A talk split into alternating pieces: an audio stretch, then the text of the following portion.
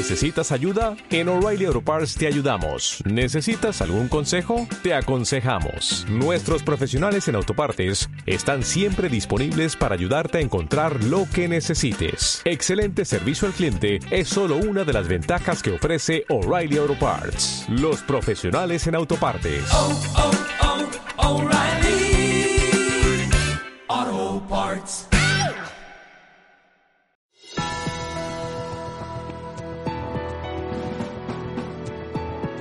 McCray will inbound. One second on the clock. Sampson. It goes. It's over. A miraculous shot by Ralph Sampson has given the Houston Rockets a trip to Boston for the NBA World Title.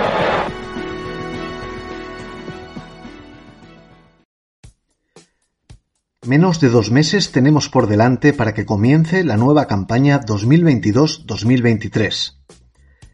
En este episodio 97 de Buzzer damos el pistoletazo de salida a las previas de la temporada y lo hacemos con la del campeón, la Pacific Division.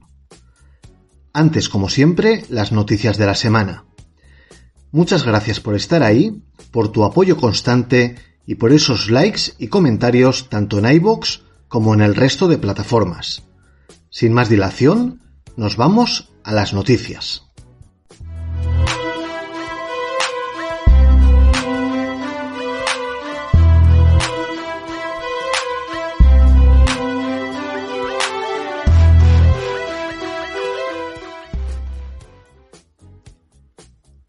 Con el calendario oficial ya anunciado, estas son las fechas claves de cara a la nueva temporada. El pistoletazo de salida se producirá el 18 de octubre. El parón por el All-Star Weekend a celebrar en Salt Lake City será del 17 al 19 de febrero. Del 11 al 14 de abril se juega el play-in.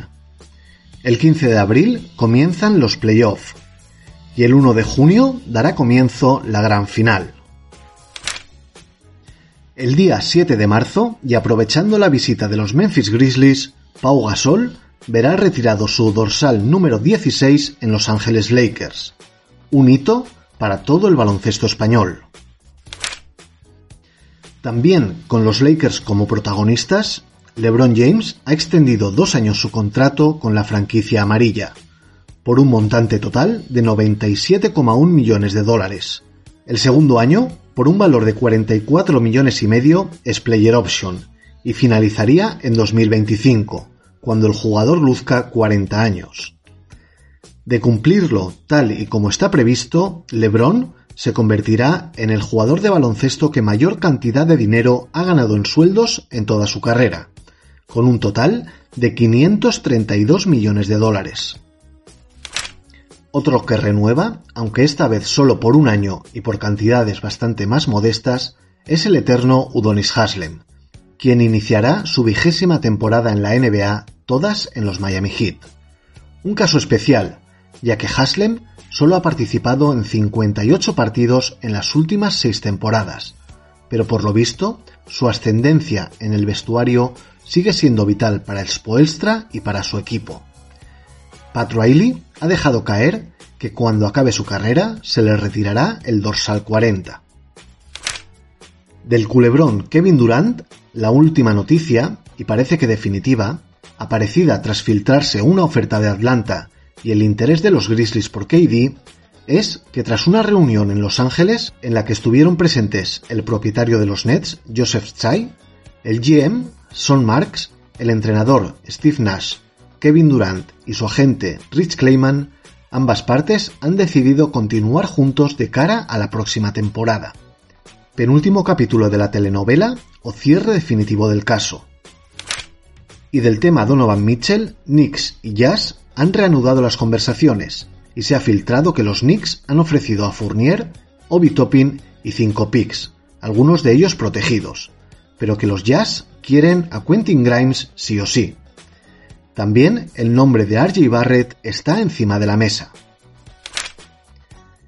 Y acabamos. El próximo 7 de octubre se estrena en Netflix un documental producido por LeBron James y Dwayne Wade que nos adentrará en el Redeem Team, el equipo olímpico de 2008 que reconquistó el oro en Beijing, ganándole la final a España en uno de los partidos FIBA más espectaculares de la historia.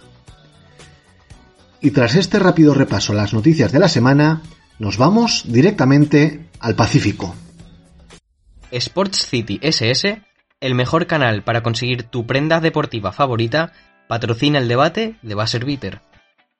Sports City SS son especialistas en NBA, pero también en NFL, MBL, NHL y fútbol.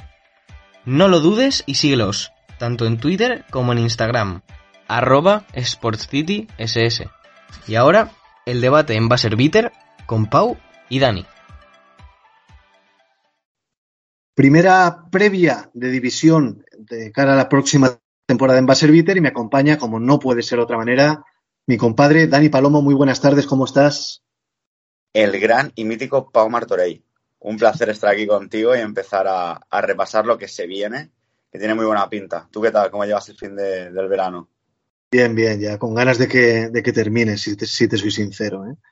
Eh, oye, había elegido la Pacific porque es el equipo, está el equipo campeón, porque están tus Lakers y porque es posible que estemos hablando de la división más, más potente, pese a que en los pasados playoffs solo tuvo dos representantes, Warriors y Phoenix, pero da la sensación de que este año va a haber un tercero por ahí, ¿no?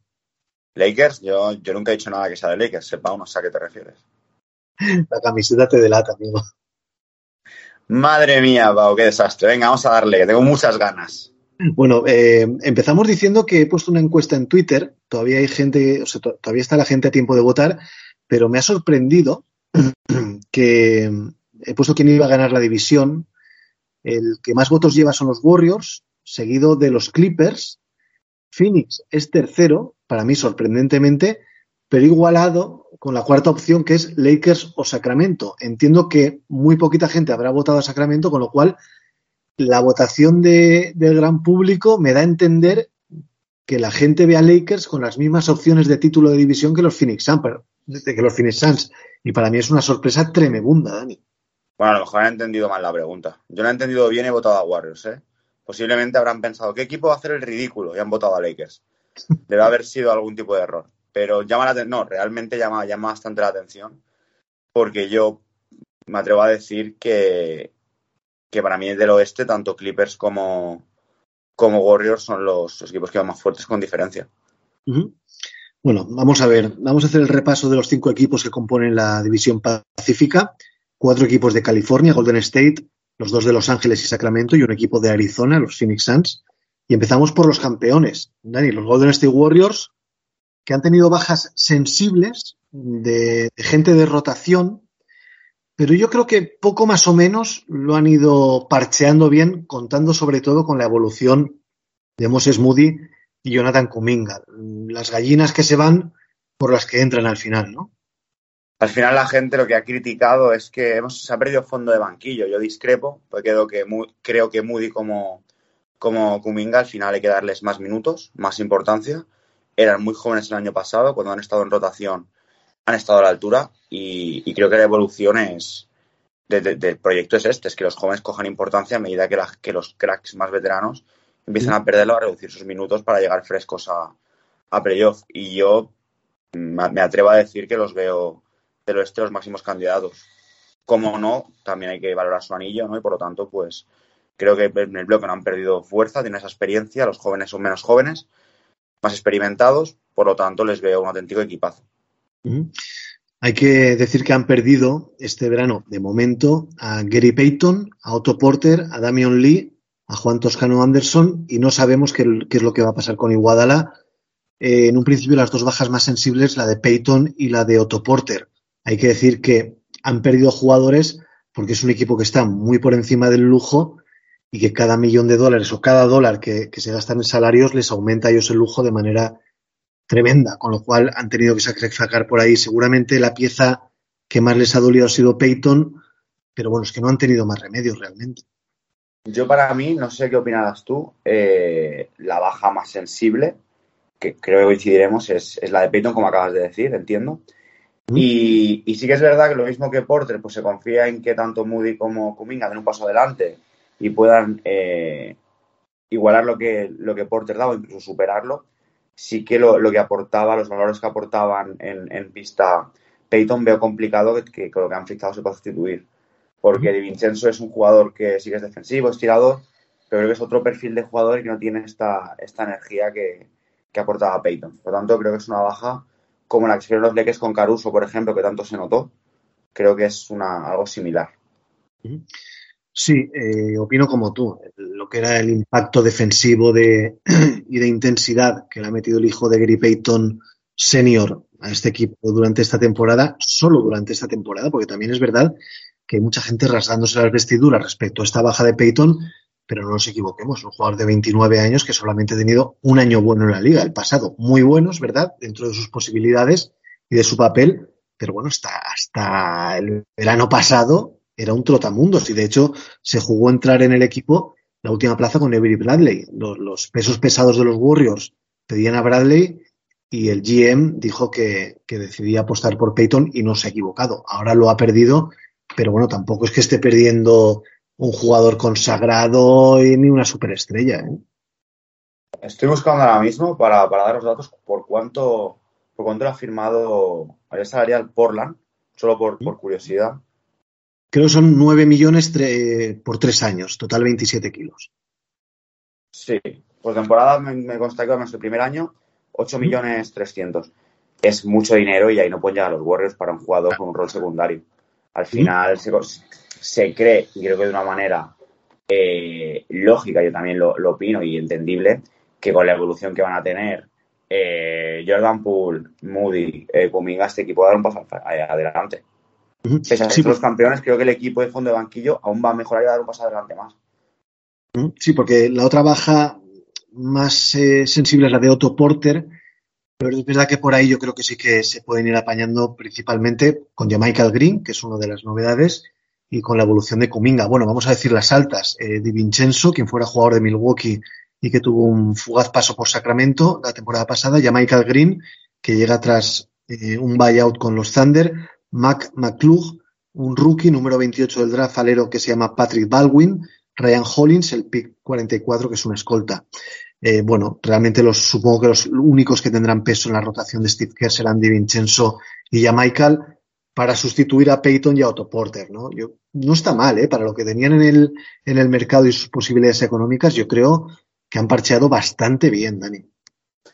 Sí, que además el, o sea, el tema de, las, de estas bajas van a suplir con la evolución de Moody y de Kuminga. Yo creo que sean unos relevos que, que había la necesidad de encontrar en el mercado. Creo que ya los tenían, era cuestión de tiempo. También decir que uno de los contratos duales, que no son importantes, pero me hace gracia, es Lester Quiñones. Porque le, le, le, también le vea el nombre un poquito de juego. Así que ya, a ver si hace algún buen partido para que podamos apretar. McClung estuvo, creo que fue drafteado, si no me equivoco, hace un par de años, si no me equivoco, McClung, uh -huh. eh, por Lakers, si no me equivoco, o no, o fue un draft y lo fichó Lakers, y en G League unas auténticas exhibiciones. Y el año pasado Bulls le firmaron y también demostró bastante calidad, pero como bien has dicho, dudo mucho que vaya a pisar pista y ya veremos si no es uno de los, los que pueden llegar a cortar en la pretemporada. Uh -huh. y, y, poco más de los novatos realmente no conozco, no conozco absolutamente nada. Y, y, yo creo que también otro fichaje que no hemos hablado clave es Wisman. Bueno, creo que el tema de Wisman, creo que el tema de Wisman, en caso de que siga vivo o, o, lo hayan encontrado por fin, porque sí que lo estaba buscando el FBI, si lo uh -huh. rescatan de su desaparición en algún sótano de Utah, pues esperemos que, que pueda aportar y ser el jugador que, que parecía cuando lo draftearon, porque, porque este jugador tenía pinta de ser uno de la NBA. Eh, bueno, es un jugador que yo creo que este año, si está sano, va a ser de introducción real a la liga. El año rookie ya se le queda bastante lejos y jugó la mitad. Y este año sin demasiada presión, porque cuando él fue novato eh, era titular. El primer partido ya, lo jugó de titular.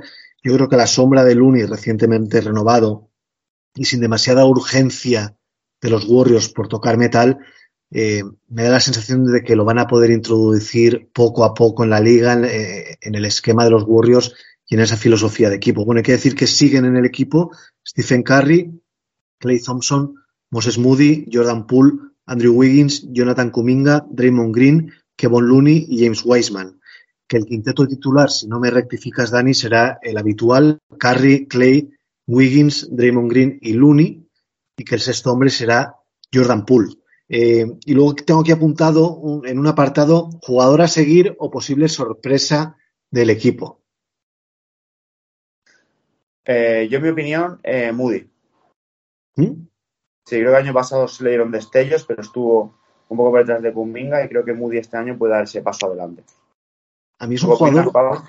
Ah, Bueno, yo tengo apuntado la evolución de Jonathan Kuminga, ahora hablaremos de eso, pero en cuanto a Moody, es verdad que jugó muy poco, eh, en playoff dejó algún fogonazo, en regular season también, pero me parece un jugador con muchísima clase, que sabe jugar a baloncesto y con un buen IQ. Me da la sensación de que si no esta temporada que viene ahora, la siguiente ya va a ser un jugador de mucho peso para, para los Warriors. Y yo tenía apuntado a Kuminga porque es un jugador que físicamente está hechísimo ya, que el año pasado tuvo algo de protagonismo dentro de un equipo potente, que eso ya es muy difícil, pero se espera que este año sea un jugador de mucho, mucho impacto y yo la verdad es que tengo muchas esperanzas puestas en él. La verdad que el jugador pinta bien. Y otra pregunta que quería hacerte para ver qué opinas y que puedas iluminar a nuestros oyentes.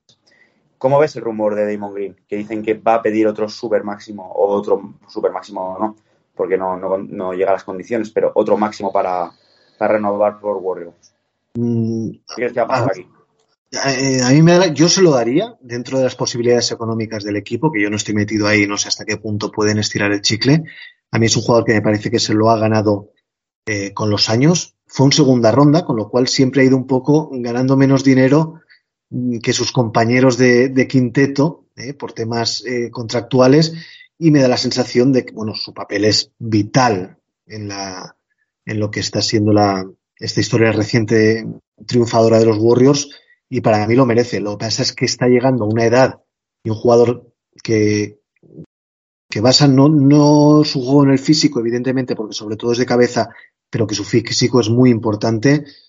Llega un poquito tarde para él esta petición de super máximo y es posible que por ahí le puedan regatear y renegociar. Yo creo que se quedará en los Warriors. No veo a Draymond con otra camiseta, pero dudo que le vayan a dar ese máximo que él pide. Cada contrato acabaría, si no me equivoco, con 30 y... Este año 33 años, si no estoy haciendo mal los cálculos. Claro, si pide máximo de 4 o 5 años, es que se plantan 37 o 38 años. Claro, y es un jugador que eh, nunca ha estado libre de pequeñas molestias o lesiones más o menos importantes y por ahí eso cuenta también. Es un jugador muy rápido, con lo cual va a perder también explosividad con los años. Yo creo que por ahí los Warriors van a jugar sus bazas y se lo van a negar, pero yo sí que creo que Draymond acabará firmando una extensión mmm, suculenta, pero no máxima. A ver, yo lo que opino de la renovación de, de, de Draymond es que quizás se pueda llegar a inquistar, porque se acaba contrato, si no estoy contando mal, con 33 años, 4 o 5 años, creo que quizá puede inquistarse un poco el tema de que le den un máximo. Pero también creo, como bien has dicho, que se lo ha ganado y yo creo que seguirá como Warrior y que como mucho perderá algún millón, pero no mucho. El que sí que creo que harán tijeretazo, ya que acaban a la vez, va a ser el, el bono de Clay, que está cobrando 40 millones y evidentemente no, no va a llegar a esos números. Pero sí, sí que está por los 20 y pico. Imagino que van a ir por ahí los tiros. Sí, tanto Clay como Wiggins eh, serán jugadores que vayan a cobrar menos en su próximo contrato. Pero bueno, eh, tú has dicho Moses Moody como jugador a seguir sorpresa. Yo a Jonathan Kuminga. Podía haber dicho también perfectamente a Moody. Son dos jugadores de la misma camada que tienen muy buena pinta a mi modo de ver los dos. Bueno, el entrenador es Steve Kerr, 56 años. Será su décima temporada en los Warriors. Cuatro anillos. Y tiene un balance espectacular, Dani. En regular season tiene eh, 429 victorias y 200 derrotas, es un 68,2%, pero es que en playoff 93 victorias y 34 derrotas, un 73,2%, que es algo tremendo. Solo ha perdido dos series de playoff este hombre con los Warriors, la final contra los Cavs y la final contra los Raptors. ¿Y tienen en total cuatro anillos los Warriors? No he perdido. ¿Cuatro anillos? ¿Cuatro o tres? Cuatro anillos. Cuatro. Es, es, que es tremendo porque es un, es un hombre que cada vez que ha metido a los Warriors en playoff los ha llevado a la final. Es, es, el legado de este hombre, de este equipo, no lo vamos a valorar lo suficiente hasta que no, hasta que no acabe esta época, la época de Curry, Clay, Green y Steve Kerr, evidentemente. pero la verdad que los números son una auténtica locura. Lo que este equipo está haciendo, está viviendo esto es, es algo legendario. Sí, señor. Bueno, vamos con la previsión. Eh, victorias, derrotas. Yo tengo aquí apuntado mi previsión. Yo les doy 51 victorias, 31 derrotas. Son dos victorias menos que la temporada pasada. Es posible que con el hambre saciada de anillo bajen un poquito el pistón en regular season y les coloco terceros del oeste. Terceros del oeste. Posiblemente. Yo estoy, yo he apuntado, no he apuntado derrotas, solo he apuntado victorias. Eh, yo creo que van a ganar eh, 55 partidos. Si no estoy contando mal, 55 victorias son 27 derrotas. Ujú. 27 derrotas. Y clasificación, no sé sería decir, pero imagino que por ahí irán los tiros. Yo en tercer puesto también lo, lo veo. Muy bien, pues eh, esta es la previa de los Golden State Warriors, un equipo que seguro va a estar arriba en la conferencia oeste, salvo lesión grave de alguno de sus principales jugadores, principalmente eh, Stephen Curry.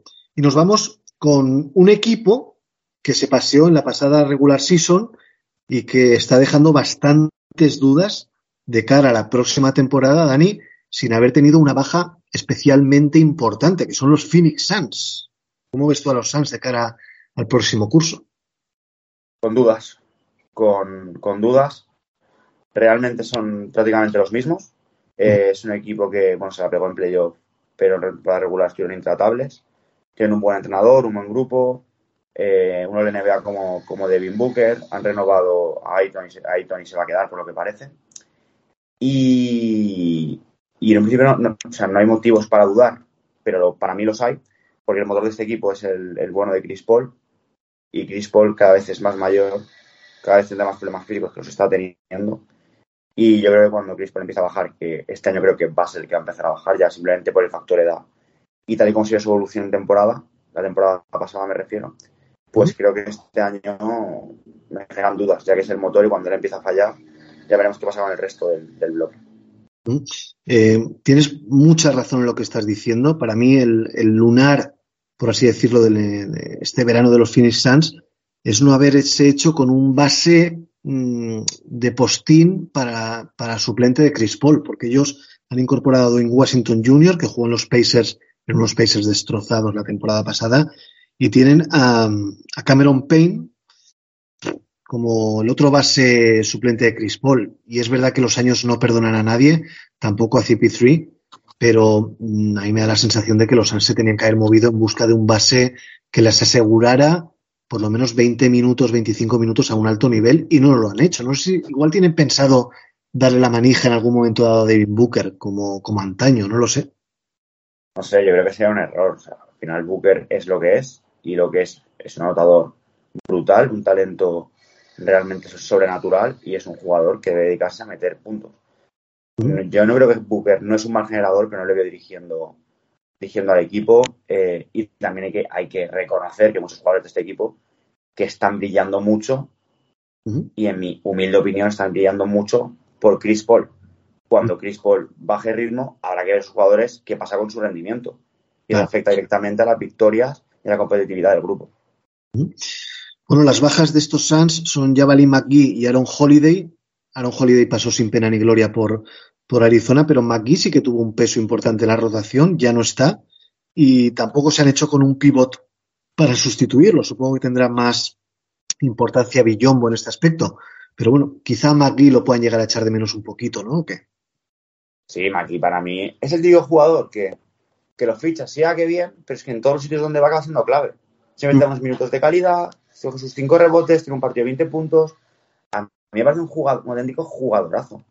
Uh -huh. Y tenerle en, en, tu equipo, o sea, yo no sé cómo que se le escape, porque sigue la posición de 5, como se, se resfría Ayton, a ver qué pasa aquí. ¿eh? Sí, es complicado. Supongo que eh, pondrían en práctica un ultra small ball, pero desde luego la posición de base suplente y la de pivot suplente al menos nos dejan dudas a nosotros, ¿no? Yo creo que va a ser la va a ser el, el, el punto flaco del grupo. Uh -huh. Realmente como Chris Paul tenga un problema, o sea, bueno, aunque no lo tenga, como el bajo rendimiento, que es lo normal, es que yo creo que se va a hundir el castillo uh -huh. entero. Pero ya veremos. Yo realmente no soy, no soy muy optimista. Creo que, que van a ganar muchos partidos, eh, creo que van a entrar en playoff, pero sí creo que Phoenix no va a ser lo que vimos el año pasado y el anterior. Ya no es el super favorito, ¿no? Por así decirlo. Para mí no, yo como, como ya dijimos aquí, yo creo que su momento fue aquellas finales. El proyecto Chris Paul en Phoenix fueron las finales que pierden contra, contra Milwaukee, fue su momento. Bueno, las altas no nos hacen a nadie eh, querer echar un vistazo a Arizona. Damian Lee, que viene de los Warriors, Dwayne Washington Jr., como he comentado, de Indiana, Josh Okoji, eh, de Minnesota, y Joe Landale, que, que, viene de San Antonio vía, vía Atlanta. Tampoco merecen demasiado comentarios los fichajes de, de, estos Suns, ¿no, Dani? No, esta gente pues jugará la pachanga y después de la barbacoa del domingo que hagan.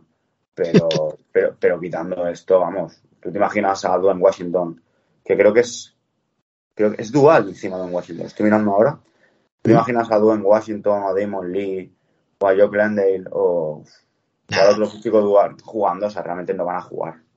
Lo, quizá lo más atractivo eh, de momento en lo que llevamos de verano es que han anunciado que van a volver a las camisetas noventeras, esa, esas con las que Charles Barkley y Kevin Johnson llevaron a los Suns a las finales. ¿Has visto las, las fotos durante el día de hoy con DeAndre Ayton como modelo, no? A mí me, a mí me gustan, ¿eh? Es que yo soy muy, soy muy noventero, esos tipos de camisetas me encantan. Mucho más que las que hacen ahora, que no, no acabo de verles uh -huh. el, el, temita. Bueno, eh, siguen en la franquicia, en el equipo, Chris Paul, Devin Booker, Michael Bridges, Jay Crowder, de, Andre Ayton, Cameron Payne, Cam Johnson, Darío Saric, que lo recuperan después de su lesión, Bismack Millombo, Is Winwright, Landry Samet y Torrey Craig. El quinteto debe ser el del año pasado, Chris Paul, Booker, Bridges, Crowder y Ayton, el sexto hombre Cameron Johnson. ¿Y a quién tenemos que seguir? ¿Quién puede ser la sorpresa de, de estos Suns? Bueno, sorpresa tampoco es una sorpresa, pero Michael Bridge creo que puede un salto de calidad aún mayor y puede estar coqueteando con, con el All-Star. No llegará a serlo, pero creo que puede hacer números que le acerquen.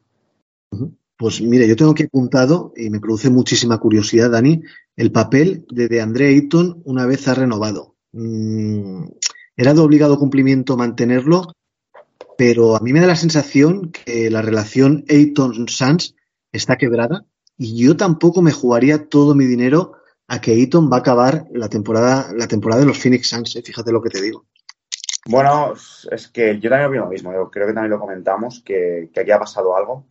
Uh -huh. Y si el equipo empieza a dar problemas, no empiezan a ganar, empiezan a perder más partidos de la cuenta, Chris Paul se constipa y, y empiezan, imagínate, ¿no? Si llega, llega enero fuera de playoff, porque ha habido lesiones, por lo que sea, que no te extrañe que, que alguien puse el botón y acaben cargándose este proyecto. Tampoco me, me parece algo descabellado. Michael Bridges, si todo sigue como hasta ahora, yo dudo que vaya a tener opciones de All-Star porque su papel, siendo un muy buen jugador, es bastante, bastante secundario y no luce, es un jugador que no luce. No, pero precisamente yo creo que, que debe empezar, en, sobre todo en el aspecto anotador, que es donde, donde menos luce, deberá dar un paso adelante porque yo cuento con un bajo rendimiento de Chris Paul y alguien deberá asumir esos tiros o esa importancia o esos minutos uh -huh. y simplemente creo que puede, puede ser Michael Bridges. Sí que es verdad que su rol hasta ahora ha sido de, de, chico para todo, menos para lo bonito, por lo tanto sí que es verdad que hasta ahora no, no ha podido hacerlo, pero bueno, yo creo que quizás sí. Mm, de Monty Williams, pocas dudas, ¿no? En un principio. Sí, el tío es un, es un crack, el discurso de la burbuja nos ha ganado a todos. Pero es un pedazo de, de, entrenador y yo sé que a ti te gusta también, Pau. Sé que eres el seguidor de Monty. Así que a mí, si les fuera bien me gustaría mucho por Monty precisamente. Creo que es un, un gran entrenador. Y, y, veremos. ¿Tú qué, cómo los ves? O sea, realmente, ¿qué, qué esperas? ¿Cómo esperas que queden victorias?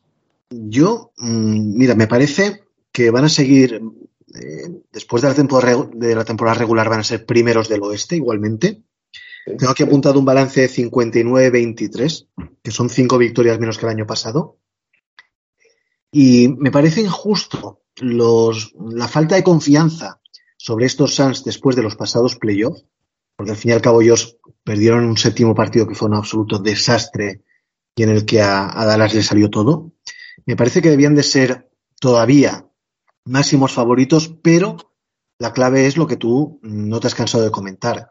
El nivel de Chris Paul, si le puede haber llegado el viejazo ya al base de los Suns, y claro, mm, un Chris Paul disminuido a un nivel bastante inferior que los dos últimos años significa un bajón de nivel muy grande de los Suns. Yo creo que por ahí vienen las dudas. Sí, o sea, yo primeros del oeste no les veo, creo que va a haber hundimiento de barco, les veo cuartos o quintos del oeste. No me atrevo a decir número de victorias, pero creo que el barco se va a empezar a hundir y, no les veo más allá de, de primera o segunda ronda. Sí que es verdad que ese séptimo partido fue un golpe muy duro, pero es que realmente eran muy favoritos contra, contra Dallas. Sí que tenían a, a- a Magic Doncic, sí que pasó lo que pasó, que locura Doncic es imparable, pero realmente no puedes perder un séptimo partido en casa de esa manera. O sea, no te, no te puedes permitir hacer un partido tan desastroso jugadores profesionales de ese nivel. Pero- si me dices que Doncic ha metido 80 o 70 y has perdido de 5, es que desde el primer cuarto tiras el partido, o sea, y no dio la cara a nadie.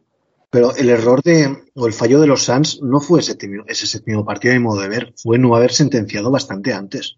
Sí, yo, yo creo que salieron, lo- la impresión que dieron, o a mí me dieron al menos, que se dejaron llevar. Estaban tan convencidos que iban a ganar ¿Mm? que fue como les faltaba tensión competitiva. Y cuando quisieron ponerse, Dallas ya se había venido arriba, ya se lo había creído y pasó lo que pasó. Ya se vieron con la presión encima.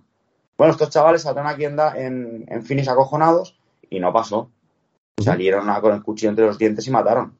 No, la presión, la presión, la presión machacó a los Suns claramente en el séptimo partido y de ahí sus dudas. Para Dani Palomo se la van a pegar, ya no va a ser un equipo puntero de la conferencia. Yo todavía tengo fe en estos Suns, tengo fe en que Chris Paul, sí que es verdad que no vamos a ver la mejor versión, versión de él, pero me parece que sobre todo en regular season les va a dar para seguir manteniendo ese puesto privilegiado del oeste, pero eso sí en ya será otro cantar y tendremos que analizarlo dentro de varios meses, Dani.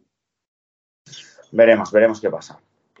Bueno, eh, nos vamos ahora a Los Ángeles, pero no a hablar de tus Lakers, nos vamos a hablar del equipo que para mí tiene la plantilla más potente de toda la NBA, Los Ángeles Clippers, un equipo que solamente tiene la baja de Isaiah Hartenstein, que se ha marchado a Nueva York, y las altas de John Wall, Musa Diabate, el pick 43, y Moses Brown, pero claro, eh, tiene una batería de jugadores y sobre todo, sobre todo, recupera a Kawhi Leonard, y para mí les hace un equipo peligrosísimo en la conferencia. No sé tú cómo ves a estos Clippers.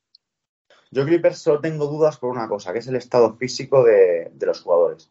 Si John Wall llega a playoff siendo un 40% de lo que fue en Washington, que tampoco se pide mucho más, y estando sano, Paul George y Kawhi Leonard llegan sanos, con esta profundidad de equipo, vamos, si tienen que estar en las finales, o sea, si viene el Daniel Futuro y me dice Clippers llega a las finales, no me extraña nada. No. ¿Qué les falta, qué les falta a este equipo?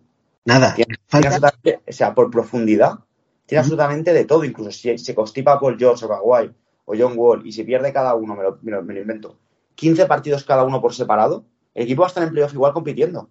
Porque tienen de todo para, para sustituir cualquier tipo de, de, de- de mal momento que pueda ocurrir, cualquier tipo de lesión, cualquier situación complicada. Lo pueden cubrir sin problema. O sea, es un equipo muy completo, han hecho un gran trabajo desde las oficinas. Y veo que no está garantizado eh, Moses Brown, No. que a mí es un pivot que me encanta y le veo mucho potencial. Yo, eh, Dani, me pasa una cosa con este equipo de los Clippers. Uno, que me parece que el puesto de pivot les falta algo. Zubach es un buen jugador, pero está demasiado solo en el puesto de 5. Le falta algo de rebote a este conjunto. Y el puesto de base, ni Reggie Jackson ni John Wall son jugadores con los que yo me, jugaría los cuartos eh, en una serie, pese a que Reggie Jackson lleva dos años a un muy buen nivel y se ha ganado la confianza. Pero me parece que por ahí flojean un poquito. Es verdad que en los puestos de 2, 3, 4 tienen todo lo que te pidas, pero no sé, yo me da la sensación de que ni el puesto de base ni el puesto de pivot está lo suficientemente bien cubierto para un ultra favorito al título. Bueno, quizá puede ser el puesto de pivot, pero yo imagino que Covington jugará muchos minutos de. como Houston, muchos, ¿no? Perdón, jugará algunos minutos de 5 con ese ultra small ball. Y yo el tema de bases sí que echo de menos quizá un generador, o sea, un jugador que sea que mire antes al compañero que al, que al aro, porque ni John Wall ni Ray Jackson son ese tipo de jugador. Pero yo sí que, sí que, sí que, no sé, me- sí, claro, también soy muy, muy fan de John Wall, entonces quizá me falta un poco de, de objetividad. Pero yo la versión de bases sí que creo que pueden, si están sanos, estar a la altura. Pero eh, tú eres muy fan del Wall que dejamos atrás hace dos años o tres años ya, no, no lo recuerdo. Pero el actual John Wall, que se han lanzado eh, muchas campanas al aire con la llegada a los Clippers, Es una incógnita, total. es una, claro, es que es una incógnita total, es un jugador que ya no va a ser lo rápido que era, lo explosivo, No, no, está claro. eh, va a ser- no, nunca ha, ha- ha destacado especialmente por su distribución y por su jerarquía en el juego en estático. Entonces, eh, es una de las incógnitas. Yo, vamos a saltarnos el guion y vamos a ir a, a, a la pregunta de a seguir o sorpresa, y yo he puesto el nivel de John Wall porque yo Sí. tengo muchas dudas respecto a esto. Yo he opinado lo mismo, ¿eh? John Wall. Yo creo, o sea, repito, si Paul George y Leonard llegan a playoff físicamente sanos y John Wall vuelve a jugar a baloncesto a un 40% de lo que fue en Washington y él, que esto es muy importante lo que voy a decir ahora, y él entiende que es un 40% de lo que fue y Claro, asume ese rol secundario porque es otro problema, que él vuelva a un 40, un 50, un 60, o sea, vuelva a un buen nivel, muy, muy inferior al de Washington, pero a un buen nivel, y en su cabeza crea que es el mismo. Y quiera sus 25 tiros, quiera sus números, no, o sea, John Wall viene a tapar agujeros, a ayudar con el talento que, que- que le sobra y el físico que le queda a Paul George y a Leonard, pero no más. No, no, no, le, no le van a dejar eh, perder los estribos de esa manera. Y me parece que tanto Kawhi como Paul George, eh, Marcus Morris o alguno de estos te pegan dos gritos y, y te dejan en su sitio. John Wall, a mí me da la sensación que debe de entender que va a ser un jugador de rotación, que va a ayudar, que es posible que no juegue más de 20 minutos, porque es posible que no los juegue. Sí, sí, no, se- es, que, es que no debería jugarlos para llegar sano a playoffs, que no debería. es que el O sea, set- a- a- hablamos de un jugador que lleva, eh, bueno, se, se lo traspasaron, llegó a Houston, sí. jugó media jugó una temporada entera que se, en Houston, que se perdió casi media temporada por problemas físicos. La temporada siguiente pacta con Houston no jugar y ahora estamos aquí. Entonces, claro, lleva sin jugar prácticamente no sé cuántos años de lesión, dos años de lesión, que estuvo, creo, dos o tres. Sí. Juega medio año, se lesiona. No juega el año pasado y ahora juega en total, en cinco años ha jugado media temporada. Nada, nada. Por eso te digo que es la gran incógnita y yo tenía apuntado aquí también el puesto de base en general por lo que he comentado antes, porque Reggie Jackson eh, tampoco me ofrece eh, absolutas garantías. ¿eh? Sí que es verdad que tienen manejadores como George, Kawhi, el propio eh, Luke Kennard en un momento dado que pueden eh, tomar el balón y distribuir, pero esa posición a mí me crea bastantes dudas, Dani. También hemos hablado poco de, de Norman Powell, que este tío, cuidadito con confianza. Sí, eh, bueno, voy a repasar primero los que siguen del año pasado, que son Reggie Jackson, Luke Kennard, Terrence Mann, Norman Powell, Brandon Boston, Paul George, Kawhi Leonard, Nico Batum, Robert Covington, Jason Preston, Marcus Morris, Ivica Zubac y Amir Kofi. El quinteto titular, mm, Dani, yo tengo aquí apuntado Reggie Jackson, Paul George, Kawhi, Marcus Morris y Zubac. Y es de sexto hombre a Norman Powell. Sí, sí, sí, sí, está claro. A mí Powell es un tío que me encanta, ¿eh? es un jugador que como titular a lo mejor se queda un pelín corto en ese puesto de 2-3, pero como sexto hombre me parece que puede ser un jugador a tener muy, muy en cuenta, incluso para el premio al mejor suplente de la temporada. Sí, podría ser. ¿Y con Luke Kennard qué hacemos? Es que Luke Kennard mm, ahí me ha dejado tan frío en los dos últimos años. Después de su buen año en Detroit, toda su etapa en Clippers para mí está siendo una decepción. 14 kilos por, casi 15, 14, bueno, sí, 14 kilos y medio por temporada. Pero bueno, ellos de fondo de, de, armario tienen lo que te pidas, porque podemos hablar perfectamente de Nico Batum, de Terence Mann, de Covington, es que tienen muchísimos jugadores, además muy polivalentes. Morris es una locura, o sea, tiene un equipo, claro. pero, pero para, es, es, es, un equipo sobrado, o sea, para jugar a baloncesto en, en esta liga tiene una polivalencia por todos sitios. Porque sí. eh, que, eh, Luke Kennard ha estado fuera de rotación y jugando bastante mal, pero al final es un tirador depuradísimo y de solo 26 años. O sea, tienes también tiradores que, que son una maravilla. Es, veo un equipo muy potente estos Clippers. Es un equipo multiusos, ¿eh? por cualquier sitio te pueden, te pueden matar, pero bueno, son los Clippers y todo el mundo sabemos que en Los Ángeles Clippers, por muy bien que vayan las cosas, siempre pasa algo para que al final sí, eh, sí, sí, claro. son los Clippers. Sea la, todo un desastre. La definición, como bien has dicho, Pau, son los Clippers. Uh -huh. eh, Tyron Luque a mí me ha ganado para la causa. La, la causa. Yo he sido un tío súper crítico con Tyron Lu, eh, incluso en su época en Cleveland cuando, con el anillo y tal, pero a mí me da la sensación que es un tío que ha madurado muchísimo en los banquillos y que se está convirtiendo eh, por méritos propios en uno de los grandes entrenadores de la NBA. Un detector de, de cuñadismo de, de, la NBA actual es, es decir que Tyron Lu no es buen entrenador. Uh -huh. Tyron Lu hace años que sí que trae etiqueta de de mal entrenador con de Cleveland y ha hecho un gran papel en, en estos Clippers. O sea, sin, sin, Paul, sin Paul George y sin Kawhi, ha hecho que este equipo rinda y compita. Yo sí, creo que sí. es un entrenador, un entrenador muy bueno, que no hay que dudar de él y que puede hacer que este equipo, si están todos sanos, pueda llegar a las finales. ¿Por qué no? Bueno, yo eh, les he puesto en la previsión 55 victorias, que son 13 más que la temporada pasada, y 27 derrotas, segundos del oeste. O sea, para mí en la conferencia oeste, los tres primeros clasificados van a ser tres equipos de la, de la división pacífica. Yo Clippers también los veo como, como segundos. Opino lo mismo. Primero Warriors, segundo Clippers. Yo, en cambio, primero Phoenix, segundo Clippers. Yo de momento Phoenix te he dicho que quintos, Warriors terceros y, y Clippers los veo como segundos. ¿Y a quién ves primero del oeste? Y perdona que te lo pregunte antes de que hagamos la previa de esa división. Yo veo a un equipo de, de otra división, pero me lo voy a guardar si me lo permites. vale, vale, pe- permitido, permitido. Muy bien. Eh, bueno, pues cruzamos la acera y nos vamos a la madre de todos los desastres, que son Los Ángeles Lakers, tus Ángeles Lakers, que encaran la temporada con las altas, eh, luminosas altas de Thomas Bryan, Juan Toscano Anderson, Looney Walker, Damian Jones, Troy Brown, Scottie Pippen Jr. y Max Christie, que es el pick 35 del pasado draft. ¿Qué sensaciones te están dejando los Lakers sabiendo, y esto hay que decirlo de antemano, que da la sensación de, de que el verano no ha terminado por los Lakers, Dani? Vale, voy a intentar eh, ser profesional, ¿no? A mí me parece una auténtica vergüenza el verano que han hecho. O sea, hay que esperar que acabe, pero si el equipo queda así, creo que lo mejor que ha pasado este verano es la llegada de- del entrenador, de Darvin Ham. Creo que esa, pues, se le ha firmado, si no me equivoco, cuatro o cinco años, por lo que parece que van a apostar por él para, para el proyecto post-Lebron, que recientemente ha renovado también por dos años más.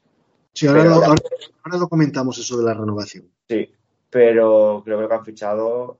A ver, es que también, claro, que quién quiere ir a los Lakers. Es que tampoco podemos decir, es que no han fichado nada, pero es que también quién quiere venir. Toscano, ¿qué va a hacer Toscano? Con todo el respeto a Toscano. Hombre, Dani, Eh, a ver, escucha, eh, todo el mundo quiere ir a los Lakers. ¿eh? Otra cosa es que los Lakers eh, no pueden acceder a determinados jugadores porque salarialmente están asfixiados, pero todo el mundo quiere ir a los Lakers. No, correcto, yo me refiero, sin dinero, o sea, por un mínimo, hay, los jugadores que cobran un mínimo van, van a priorizar ganar un anillo o estar en equipos campeones que ir a Lakers a perder. Para cobrar un millón lo cobran en cualquier sitio. Otra cosa es que tú digas, para cobrar 40, los cobro en Los Ángeles. Porque los puedo disfrutar más. Al final has fichado medianías por el mínimo, cerca del mínimo, has dado una mid-level a Lonnie Walker, que el peinado que llevó cuando llegaba a la NBA molaba mucho. Y pues bueno, pues el chaval es majete, sonríe mucho, es simpático, parece que ayuda a las mujeres a cruzar el paso de cebra, no sé, me cae bien, me iría a cenar con él. Pero no le daré una mid-level, o sea, creo que no es lo que los Lakers necesitaban. Y bueno, Eh. y, y también otra alta que tenemos nueva es Kendrick Nunn. Porque no me digas que el año pasado estaba, porque ni se le vio. Ni No.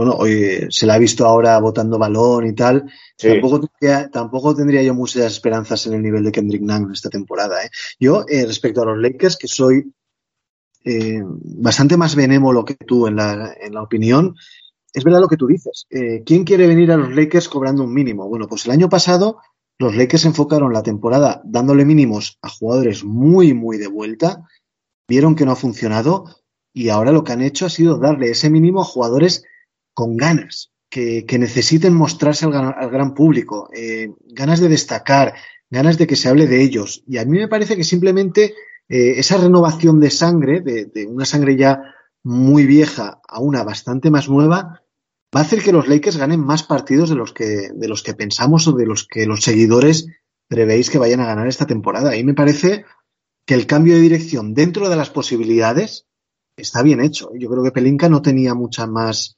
manera de reconstruir o de rejuvenecer este equipo. No sé, Pau, yo veo aquí a Toscano, a Troy Brown, a, a Lonnie Walker. Los pibos estoy contento, ¿eh? porque creo que Damon Jones y Thomas Bryan pueden jugar de 5. Eso obligará a Anthony Davis a jugar de 4, porque es un maldito 4, aunque quiera jugar de 5, es 4. O sea, que, Ujú. que alguien le, le pegue un tiro en la rodilla y le obliga a jugar de 4. Eh, pero yo lo que han fichado no, no, o sea, no lo veo claro para competir, ni mucho menos. Creo que van a pelear por entrar en play-in. Siempre y cuando, siempre y cuando, y tenemos que ser también sinceros, hay que ver qué pasa por, con Westbrook. Pues si. Westbrook me lo invento, se va a Indiana a cambio de Turner y Buddy Hill, según se está rumorando las últimas horas, cambia todo, todo el espectro del equipo. Claro, es que, es que absolutamente todo. Si se va a Utah a cambio de Bogdanovich, de, de y del, y del otro, pues, hombre, pues también, de Beverly o de quien sea. Entonces, yo digo con lo que tenemos aquí ahora, ¿no? Contando que tenemos a Westbrook, que cobra este año 47 kilos, dando el rendimiento que está dando. Y repito, a mí me gusta mucho Westbrook, pero no, para este sistema y no para jugar con LeBron. Sí, bueno, las bajas del equipo, y ahora entraremos en nombres propios, son Dwight Howard, Malik Monk, Carmelo Anthony, Ken Bazemore, DJ Agustin, Wayne Ellington y Avery Bradley. Y siguen en el equipo Westbrook, Austin Reeves, LeBron, Anthony Davis, Horton Tucker, Stanley Johnson y Kendrick Nunn. Eh, el quinteto yo tengo apuntado a Dani Westbrook, Austin Reeves, que me parece que le van a dar eh, bola esta temporada como titular, Sí, LeBron, sí. LeBron, eh, Anthony Davis y Thomas Bryan. Y el sexto hombre me parece que será Looney Walker. Vamos con nombres propios, Dani. El primero, Westbrook. Se- si sale, fenomenal. Si no sale, propio Westbrook sabe que nadie lo quiere en Los Ángeles, con lo cual vamos a ver qué versión se ve de Westbrook. Eh, y bueno, y si llegan jugadores apañados a cambio del tipo Conley, Bogdanovich, lo que has comentado de Buddy Hill, Miles Turner, pues hombre, yo creo que para Lakers cualquier cosa que llegue a cambio de Westbrook está bien, pero no porque Westbrook no sea buen jugador o pueda ayudar al equipo, que yo todavía creo que le puede ayudar, sino porque está señalado y prácticamente crucificado por, el gran público de Los Ángeles. ¿eh? No, aquí cada error que cometa se le, eh, se, se le, va, se le va a crucificar. Él- tiene que salir ya por él, ¿eh? porque es un gran jugador, es un MVP de la liga y merece tener unos últimos años compitiendo y, y- y dejando su talento por las pistas. Y Lakers no va a poder. Pero la propia presión se, se lo come. Es que a veces cometía errores de desconcentración o tiros al canto del tablero porque es tema de confianza. O sea, no me creo que, que, que hayan venido los monsters de Space Jam y se hayan llevado su talento. Porque de acuerdo que Westbrook puede empeorar, pero no, no al nivel que vimos la temporada pasada porque el sistema no le ayuda, es un tema de confianza, yo creo que saldrá. Que evidentemente el sueño era, era Kyrie Irving, claro, que ahora no sé qué pasa en Brooklyn, que va a ser un circo que ya lo hablaremos, al final sigue, pues habrá que traer otra cosa. Me dices Bueno. que, que Bogdanovich, Conley y Beverly arreglan esto, hombre, no lo arreglan, pero te lo pulen un poquito. Con Sí. ellos tres quizá ya puedes pelear por entrar en play-in y meterte en playoff. Ya cambia un poco la cosa. ¿Tú tiras la toalla con Kyrie Irving? Yo no lo veo del todo descartado. ¿eh? Yo creo que como está el tema, yo creo que sí, que el año que viene saldrá la agencia libre, que es también cuando acaba contrato Westbrook, y ahí ya veremos. Yo este año creo que Brooklyn ha decidido hacerse la Kiri y tirar para adelante con todo esto. Yo creo que ya que esa gente va a morir luchando. Me ha dicho, os queréis ir vais a quedar los dos a ver qué pasa. Claro. A ver quién puede más. Me da esa impresión porque si no, no entiendo este circo de se filtra que pido que se nada sea sin Marx, el propietario pone un tuit que al final siguen, o sea que siguen el entrenador y el general manager y que no, no van a caer en presiones, dos semanas después se reúnen con Durán y todos quieren seguir como como amigos, eso es un circo. Es, es muy raro, sí. Oye, el segundo nombre que te voy a plasmar es el de Scottie Pippen Jr. Eh, creo que está con un contrato two-way, pero ha dejado muy buenas sensaciones en la Summer League y es un tío que yo desde luego le hacía un hueco en el roster definitivo. ¿eh? Yo creo que los minutos de Scottie Pippen van a ser los que, hostia, cómo suena, ¿eh? Lo he Sí, dicho sí. me he quedado, me he quedado Scottie Pippen Jr., decir Scottie Pippen. Los minutos de, de Pippen Jr. van a ser los que deberían ser para Kendrick Nine. Yo lo veo como base suplente del equipo. A medio plazo creo que puede llegar a ocupar ese rol porque Nan no confío. Y yo, si me permites, te quiero soltar otro nombre que parece también que está sentenciado. Horton Tucker. Hunter Tucker es un tío que se ha ido devaluando eh, mes a mes, casi partido a partido. ¿eh? En verano siempre es el jugador más interesante de los Lakers para meter en un traspaso. Luego comienza la temporada, la cruda realidad nos da en todas las narices y es un jugador que de momento eh, parece bastante estancado y no ha demostrado mucho como para que se le tenga muy en cuenta. ¿eh? 10 millones por temporada. Creo que lo máximo que ha hecho es meterle 40, no sé si se metió a, a los Warriors o a Phoenix o no sé quién. Y es un jugador que se está diciendo desde Los Ángeles, porque debería ser titular, no lo va a ser, va a ser Austin Reeves según se, se ha filtrado, que Horton Tucker dicen que puede empezar la temporada fuera de rotación. Es posible, ¿eh? es que están locos por quitárselo de encima. Entonces yo creo que, que los tiros van a ir las dos primeras rondas, Westbrook y Horton Tucker. O al menos Horton Tucker va a salir. Yo creo que algo más tienen que hacer. Creo que si Lebron, creo que si LeBron ha renovado, algo sabe y nosotros no sabemos. Bueno, le, luego ahora te quería preguntar eh, por esto, la renovación de LeBron James. Dos temporadas más, eh, la última player option, mm, a mí me parece un error de los Lakers, eh, perdona que te lo diga. Es que claro, ¿qué rendimiento, ¿qué rendimiento, te va a dar Lebron? Tú dices, hombre, el bajón tiene que venir, son 37 años, va a acabar con 41 el contrato, o 40, seguro, que el bajón va a llegar. Es que el bajón tenía que llegado hace tres años. No sé, Pau, es que es tan grande LeBron que a mí ya, yo me alegro que siga y, y que venga lo que tenga que venir. Al final. Pero, ¿No te da la sensación que es estirar un chicle que ya está muy mascado demasiado tiempo? Es decir, eh, ellos podían aprovechar que la temporada que viene acaban contra, o sea, el verano que viene acaban Westbrook y LeBron y empezar absolutamente de cero, atraer agentes libres, porque los Lakers atraen agentes libres aunque no quieran, y empezar un proyecto de cero. LeBron es un tío muy bueno, sigue siendo un tío muy bueno, pero ¿qué pintan los Lakers? Eh, otra cosa es que fuera un, un, contender al título, que dices, bueno, es que LeBron va allí y te hace, yo qué sé, de, de unos Grizzlies te los hace eh, máximos candidatos al título. Pero en estos Lakers, ¿qué pinta LeBron en los Lakers? Y encima durante dos años más, con lo cual hipotecas tus, tus cuentas durante dos años. Es que yo, la verdad es que eh, es muy difícil tomar una, una, decisión así. Pero yo el verano que viene hubiera dejado marchar a LeBron James eh, y a Westbrook y a Dios muy buenas y empezar casi de cero. A ver, también hay otro factor que tienes que tener en cuenta, ¿eh? que lo representa Clash Sports. Sí, bueno, sí. Que representa a media liga, LeBron es amigo de media liga, Westbrook acaba año que viene, por lo que con ese dinero se puede traer otra tercera espada, o, o una primera incluso. Pero es que, Dani, esa, esa, tercera espada va a pillar ya a LeBron con 38 años. Sí, pero si no renuevas a, a LeBron James, eh, ya te cruzas a Clutch Sports, que es quien maneja toda la liga y todas las futuras negociaciones que tengas en los próximos 20 años con futuras estrellas, porque todas firman por Clutch Sports. No, y sí, yo visto... estoy de acuerdo en que salarialmente te doy la razón, Pau, al 200%.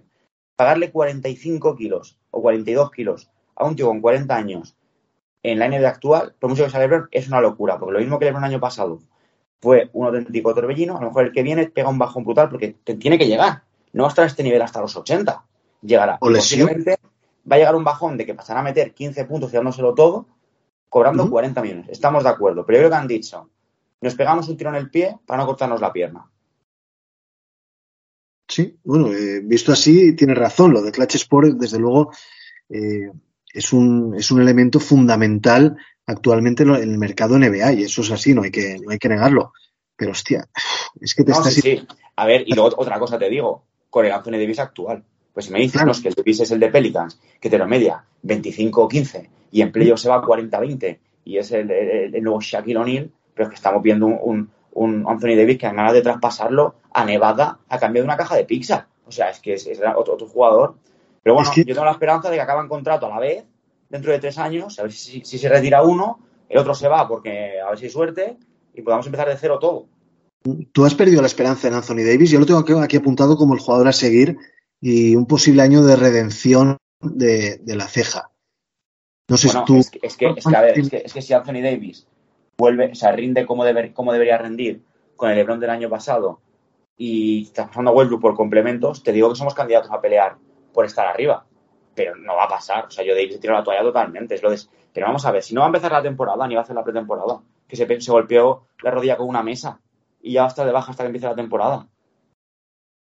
Pues empieza bien el tío, ¿eh? O sea, estaba que se levantaba a las cuatro y media para entrenar y tirar, y hace un, un- dos o tres semanas se anunció con Naroski que se ha golpeado con una mesa a la rodilla y que va a estar de baja hasta el principio de temporada. Vamos a ver. Pues que no se, le, se levanta a las cuatro y media, que se levanta dormido y se golpea con mesas y pasan estas cosas. Sí, sí, sí. sí. O sea, esto La verdad es que pinta, pinta muy mal la cosa por los Lakers. eh, y ni tan siquiera Darvin Ham, un tío que muy buena prensa desde Milwaukee, pero que es un entrenador rookie, entrenador jefe rookie, eh, da la sensación de que vaya a tener demasiada capacidad para levantar algo que está bastante, bastante hundido. Son, es un entrenador de 49 años, fue asistente de Lakers en 2011, ha pasado luego por Atlanta y por Milwaukee con Badelhanser, pero pff, un parche, ¿no? A la espera de ver qué sale de ahí. Sí, o sea, yo confío ¿eh? en Darvin Ham, creo que es un tío que viene con ganas, un tío que quiere, se le ve un tío muy duro, un tío que quiere imponer, le han dejado de elegir su cuerpo técnico, que, que a Vogel no le dejaron. Se le ve que le están dando eh, cierto poder dentro de la franquicia y yo creo que es una apuesta para exentar de los Lakers a, a medio y largo plazo. Pero esto, es, eh, pero esto va a ser un bautismo de fuego porque va a perder muchos partidos jugadores muy importantes y una plantilla totalmente insuficiente para, para entrar en playoff. Bueno, previsión, victorias, derrotas de tus Lakers, Dani. 40 victorias. Bueno, yo le he puesto 41. 41-41 de balance, octavos en la conferencia oeste para mí. Nosotros vas entrando en playoff, ¿no? Octavos no, novenos, perdón, les he puesto novenos, 41-41, ocho victorias más que la temporada pasada y a jugarse el play-in, a ver qué es lo que pasa. Sí, yo creo que estarán por novenos, décimos, porque tampoco van a quedar mucho más abajo. Pero no, no, no lo veo, es que no lo veo por ninguna, por ningún. Y ya veremos, ¿eh? Lo del play-in ya veremos. Esto lo decimos a hoy, 24 de agosto. Es posible que mañana llegue un traspaso de Westbrook y lleguen dos, tres jugadores que hagan cambiar totalmente el panorama por Los Ángeles. Claro, claro. A día de hoy, con lo que tenemos, es lo que analizamos y de momento ponemos a los Lakers en esa posición de play-in intentando ganarse las habichuelas. Y vamos cerrando la previa de la División Pacífica, Dani, y lo hacemos como casi todos los años de nuestra vida con los Sacramento Kings. Unos Kings que, bueno, tienen un jugador muy interesante que han elegido en el draft, Keegan Murray, el pick número 4. Añaden a Kevin Huerter, a Chima Moneke desde, desde Manresa, Malik Monk, a De La de Doba, a Okpala, a Keon Ellis, que es un jugador undrafted. Pero a ver qué pasa con, con Murray y con Huerter, pero este equipo da la sensación de que va a tener el mismo problema de siempre, y es que defensivamente eh, son un agujero, vamos. Es mi apuesta como primeros del, del oeste. Qué cabrón. No, o sea, vamos, otro, otro equipo que, que, que va a dar asco verles. O sea, esto no hay, no hay por dónde cogerlo, o sea, tampoco. Aquí no, hay, aquí no defiende ni el apuntador. O sea, es que, tienen, a dos primeras espadas que serían tercera espada en cualquier proyecto serio y, la gente aquí viene a tirar triples, a pasárselo bien, a disfrutar de la playa. Aquí no hay nada. Eh, Mira como, que tiene- mucho, como mucho Keegan Murray, que a ver cómo sale. Conociéndoles será cojo. Es que, es que este equipo, la esta franquicia no da más, Pau. Es que es tremendo porque ellos tienen un buen defensor exterior como Davion Mitchell, pero claro, Sí. eh, tus fichajes, eh, bueno, las, es que es curioso, ¿eh? porque sabiendo todo el mundo que, que el talón de Aquiles de este equipo es la defensa, han dejado ir a Di Vincenzo, buen defensor, a Justin Holiday, buen defensor, a Mo Harkless, buen defensor, y luego también a Damian Jones, Jeremy Lamb y Josh Jackson. Y han fichado a Keegan Murray, como he dicho, a Kevin Huerter, que en defensa nada, y a Malik Monk, que en defensa nada. Es decir, Y Ken, y Ken Basemore, ¿no? También. y a Ken Basemore también lo han fichado, efectivamente. Pero bueno, Basemore entiendo que va a tener poquito protagonismo. Y, Pero y también, de la Bedova, ¿lo has dicho? Sí, sí, sí, lo he dicho. Pero bueno, de la de Dova va a estar para lo que va a estar. No, no claro, creo. claro, claro. No, si es que justamente lo decía por eso, claro. Es que por perfil, no, es que Basemore y de la Bedova siempre han defendido. Sí, claro, cuando eran jugadores de baloncesto. Claro. Es como si era ficho a, a Ron Artés y a Ben Wallace. Defendían muy bien, claro, cuando eran jugadores, que estás hablando de dos exjugadores. Basemore en los peores Lakers de los últimos 30 años no jugó, no estuvo a la altura y de la Bedova ya está, es un, es un exjugador con todo el cariño del mundo que me cae muy bien. No, no, no, no, no, aquí no hay por dónde pillar nada. La llegada de Huerter, ¿qué te parece? Bueno, bien, o sea, el tío es muy bueno, evidentemente, tiene buena manita, mete puntos, pero es que ya tienes gente que meta puntos. Es que es otro hemos repetido, o sea, eh, traes a Huerter y firmas a Munk. No lo entiendo. Claro, es que. Es que Es hemos redundante. repetido, otros anotadores. Es Uno sí, redundante. que es, que, uno sí que es Moon, que genera sobrebote, y Werther, que es más jugador of ball, pero realmente son dos jugadores que anotan. Que tengas un jugador- tienes un jugador pegamento, Harrison Barnes, y ya está, es que ahí no defiende nadie. Sí, es, es complicado. Bueno, siguen el equipo de Davion Mitchell, Daron Fox, Terence Davis, eh, Chimezi Metu, Sabonis, Harrison Barnes, Richard Holmes, Alex Glenn y Trey Lyles. Yo creo que el quinteto, que aquí sí que podríamos debatir algo, eh, Daron Fox, Kevin Huerter, Keegan Murray, Harrison Barnes y Sabonis. Aunque no sé si es posible que Mike Brown meta de inicio a Davion Mitchell, por lo menos para que defienda a alguien en ese quinteto. Yo creo que, yo miro como tú, o sea, va a ser Werther ¿eh? también. Y en la segunda unidad supongo que saldrán Malik Moon y, y Davion Mitchell jugando juntos. Yo creo que por ahí van a ir los tiros.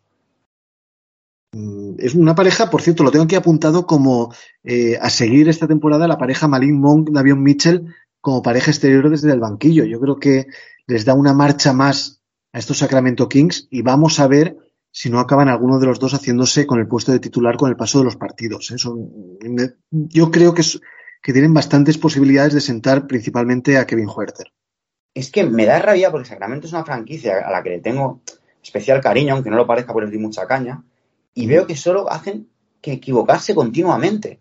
Y es algo que todo el mundo ve, menos la gente que cobra muchos millones por verlo. O sea, es que no hay nadie que. O sea, no estaban tan lejos de hacer un proyecto serio este verano. Y al final estamos como cada año. Es que no van a, no van a estar ni en play-in. Equipo de lotería. Nadie al volante, ¿no? Que se dice. No, nada. Y Mike Brown de entrenador. Sí. Mike Brown, eh, que bueno, llega eh, acompañado por Jordi Fernández, am- ambos coinciden, coinciden en la selección de, de Nigeria. Y bueno, mm, a mí es un entrenador que nunca me ha gustado, te lo tengo que decir. No, no me parece que vaya a dar ese cambio radical, eh, ese cambio de imagen a la franquicia y que vaya a ponerlos en playoff. A ver, lo mejor que ha hecho Mike Brown en la liga, también vamos a, a echarle un capote, es eh, elegir en primera ronda en Cleveland, porque dicen que fue el principal valedor, a Anthony Bennett como número uno del, del draft de Cleveland. Sí, y, sí, sí. y creo que ese, que ese ha sido su mejor movimiento en la liga, sin ninguna duda. Un jugador con sobrepeso y asmático. Desde Como aquí, un saludo, no, no, hay, no hay posible error aquí. desde aquí un saludo a mis compañeros de Gun NBA, el único canal de Twitch que informa puntualmente de la Liga de Taiwán, con Anthony Bennett como protagonista, por cierto. Y, y bueno, sí, la verdad es que Mike Brown, la sombra de Mike Brown mm, es oscura, pese a que en los Warriors habrá tenido su papel importante en el anillo de- del último año, pero no estimula ¿no? la llegada de Brown al banquillo de los Kings. Es que eh, estamos en, lo de siempre. Nos pensamos que un buen número dos va a ser un gran número uno. Y hay gente que nace para ser número uno y hay gente que nace para ser grandísimos números dos y no está mal. O sea, no- hay grandes y buenos entrenadores. Yo no, yo no niego que Mike Brown, porque todo el mundo lo dice y por eso lleva años en la liga trabajando, será un magnífico segundo entrenador. Pero como primero no sirve. Ha tenido varios proyectos y no ha funcionado. No pasa nada. Segundo entrenador. Es como Luke Walton. Como primer entrenador no servía. Como segundo, parece ser que en Warriors, claro, también en Warriors vamos tú y yo y también lo hacemos bien, ¿no? Como, como asistentes. Pero parecía que Luke Walton, pues también tenía sus cositas. Pues bueno, pues es un buen entrenador. No le deis proyectos, no lo va a hacer bien. Ya veremos si Jordi Fernández no acaba la temporada como primer entrenador. Sí, sí, no, te extraño. Oye, a raíz de esto me viene a la cabeza el nombre de Thibodeau, que era el asistente de Doc Rivers en aquellos Celtics campeones del año 2008, ¿Sí? creo recordar. Eh, y se decía que el gran éxito de esos Celtics era Thibodeau. Pues bueno, Thibodeau le dieron las riendas de Chicago, de Minnesota y de los Knicks y ni fu ni fa, sinceramente. ¿eh? Claro, porque es que, eh, paréntesis con Thibodeau un momento, ¿no? Eh, es que Thibodeau, su sistema es coger a los ocho buenos y explotarles hasta que no pueden andar. Ujú, Claro, Sí, no, sí. no- no- no sé yo si es una buena planificación. claro. Eh, Thibodeau era el especialista defensivo de aquellos Celtics. Es verdad que Sí, sí, eh, que el equipo defendía tremendo. Pero claro, en cuanto le has dado el Miura, pues ya no ha sabido manejarlo. Claro, defendían, defendían increíble. Claro, tenían a Kevin Garnett, a un Rayon Rondo de veintipocos años y todo lo que se fichó allí para, para fondo de banquillos, que también hay que ver un poco el contexto, ¿no? Decimos es que. Steve Kerr, que no le quito mérito, que nadie me malinterprete, es un entrenador brutal con unos números estadísticos brutales. Hombre, y el mérito suyo, por supuesto, ¿eh? se lo ha ganado, no estoy quitándole mérito. Pero también está entrenando a los Warriors. Es, co- es como Phil Jackson, hostia, seis anillos con los Bulls. Sí, pero entrenaba a los Bulls de Jordan, Pippen y primero Las Grant y luego Rodman. Bueno, pero hay que, pero hay que estar y saber lidiar con egos. Sí, no, con- correcto, Ah. pero me refiero que al final es, es, es, hay que mirar todo el. Hay una visión global de la situación, ¿no? Son grandes entrenadores y entrenan a grandes equipos. Si Phil Jackson se hubiera ido en aquella época a Cleveland, no habría ganado seis anillos. Y sería un gran entrenador igual.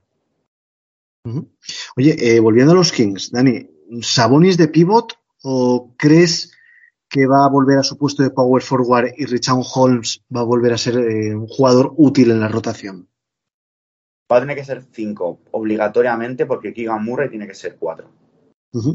O, bueno, Harrison Barnes, como te dé a ti, la, como te, apetezca. Bueno, yo tengo. Murray, y Barnes tienen que jugar. Uno en el 3 y otro en el 4. Por lo tanto, Sabonis tiene que jugar también. 5. A mí tam- tampoco me extrañaría que, que Harrison Barnes fuera relegado al banquillo y jugaran eh, Sabonis de 4, Holmes de 5 y Keegan Murray de 3. Tampoco me sorprendería. ¿eh? Que va a salir desde el banquillo. Sí, O sea, con lo, con lo que cobra, siendo el tercero que más cobra, lo veo complicado. bueno, pero es un jugador también que parece que su etapa allí debe estar cerca de acabar. Es un jugador que pueden sacarlo en traspaso y tiene valor todavía de mercado y habrían mm, algunos equipos o bastantes equipos contendientes al título interesados, interesados en él. También piensa, Pau, que Harrison Barnes acaba contrato este año. ¿eh? Sí, por eso, es un Spiring Claro. y bueno, es posible que no acabe la temporada tampoco en Sacramento. Y él va a querer también lo típico, hacer números para que el siguiente contrato también sea alto. O sea, este tío esta temporada se va a salir. a salirse. Bueno, previsión de los Sacramento Kings. Yo tengo apuntado 34 victorias, 48 derrotas. Son cuatro victorias más que la temporada pasada, pero sigo dejándolos undécimos en la conferencia oeste y por tanto fuera del play-in. 34 victorias. ¿Te han comprado un jamón o algo? No, no, no. Vamos, son- cuatro más que el año pasado y eh, me da la sensación que Keegan Murray, Fox y Sabonis es un, es un trío a tener en cuenta. ¿eh? Yo apuesto por 30. 30 victorias. Y 30, y he subido porque me has convencido, ¿eh? Porque yo aquí tengo apuntado, yo aquí tengo apuntado 26. Pero he subido a 30 porque me he sentido mal. Digo, bueno, pondré 30 si estoy diciendo una locura y luego me la como, porque no paro de comerme errores en este, en este podcast. Pero vamos, diré 30 por los quiero aficionados de Sacramento. Pero yo les daba 26. Bueno, madre mía, vaya panorama por, por la capital de California. Eh, Dani, ya hemos repasado la, la división pacífica, los Warriors, los Suns, los Clippers, Lakers y los Kings. Y bueno, eh, si te apetece, la semana que viene podemos meterle mano a la Central Division. Aquí estaremos. ¿vale? Pues eh, analizaremos la central, la de Milwaukee, Chicago, Detroit, Indiana y Cleveland. Y bueno, Dani, pues hasta la semana que viene, el miércoles que viene nos volvemos a ver con, con esta nueva previa. Un abrazo, Pau, un placer como siempre. Y a todos los oyentes de Buzzer Beater os emplazo para dentro de siete días. Tened muy buena semana.